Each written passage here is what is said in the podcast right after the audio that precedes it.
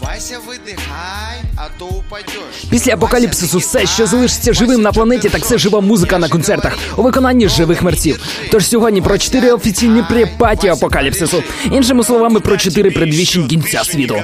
Це пророцтво про останні найкрутіші музичні події в місті Києві на грудень місяць 2012 року після Різдва Христового. Опускайся вниз.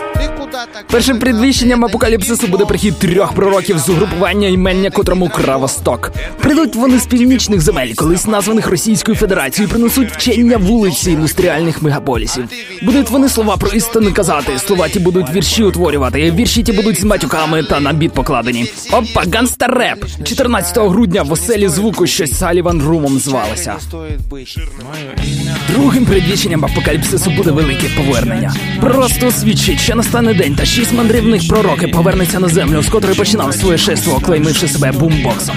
І на 15-й день останнього грудня в стереоплазі величній вони, що бумбоксом звуться, пліч опліч з братами некровними своїми, Оторвальдом та піанобоєм, откровення музичне влаштують. на почве на два. Третє приміщення розповідає про прихід пророка, що віршами буде схоже на перших пророків, а звучанням на других.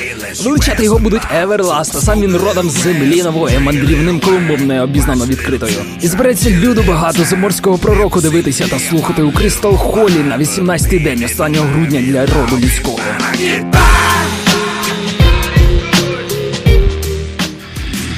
Четвертим останнім предвіщенням буде прихід короля шокроку на землю, де Русь хрещення приймала. Ім'я його Мерлін Менсон, і прихід його неминучий.